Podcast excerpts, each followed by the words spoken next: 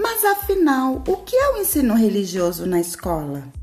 Nas escolas públicas, o ensino religioso é assegurado por leis e documentos orientadores, como a BNCC e o Referencial Curricular de São José dos Pinhais. As aulas são planejadas como determina a legislação vigente, seguindo as normativas e a laicidade do Estado. Portanto, o município tem o dever de ofertar o ensino religioso nas escolas, sendo proibida a prática de doutrinação, evangelização e catequização, ficando vedadas quaisquer formas de proselitismo. O ensino religioso difunde o conhecimento religioso, o respeito à diversidade, acolhe as tradições, grupos com ou sem religião e busca uma educação laica, plural e democrática.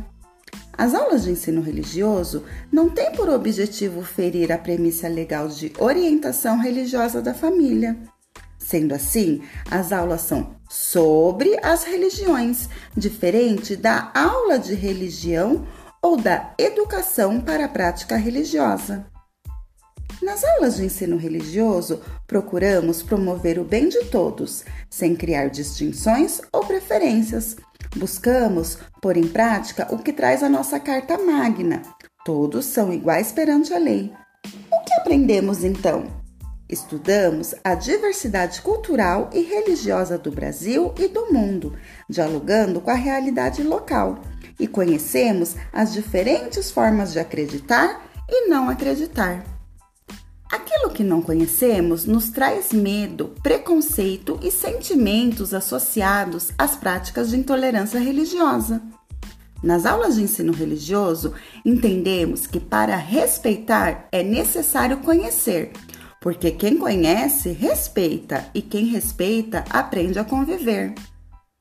Para que a diversidade cultural e religiosa sejam respeitadas, nas aulas de ensino religioso são apresentadas as quatro matrizes que compõem a religiosidade do povo brasileiro, sendo elas: matriz indígena, nativa, estudando os povos que habitavam o Brasil antes da colonização e os povos originários do território das Américas. Matriz ocidental, trazida durante a colonização e posteriormente pelo processo de imigração. Matriz africana, trazida da África pelos povos negros escravizados e também criadas aqui no Brasil. Matriz oriental, que chegou no Brasil através dos imigrantes.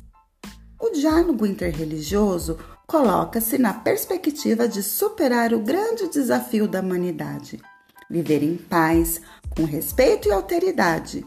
Enfim, aprendemos a conviver pacificamente com as diferenças, caminhando para a construção de uma sociedade mais justa, livre da intolerância religiosa e do preconceito. Espero que tenham gostado. Nos encontramos nas aulas de ensino religioso.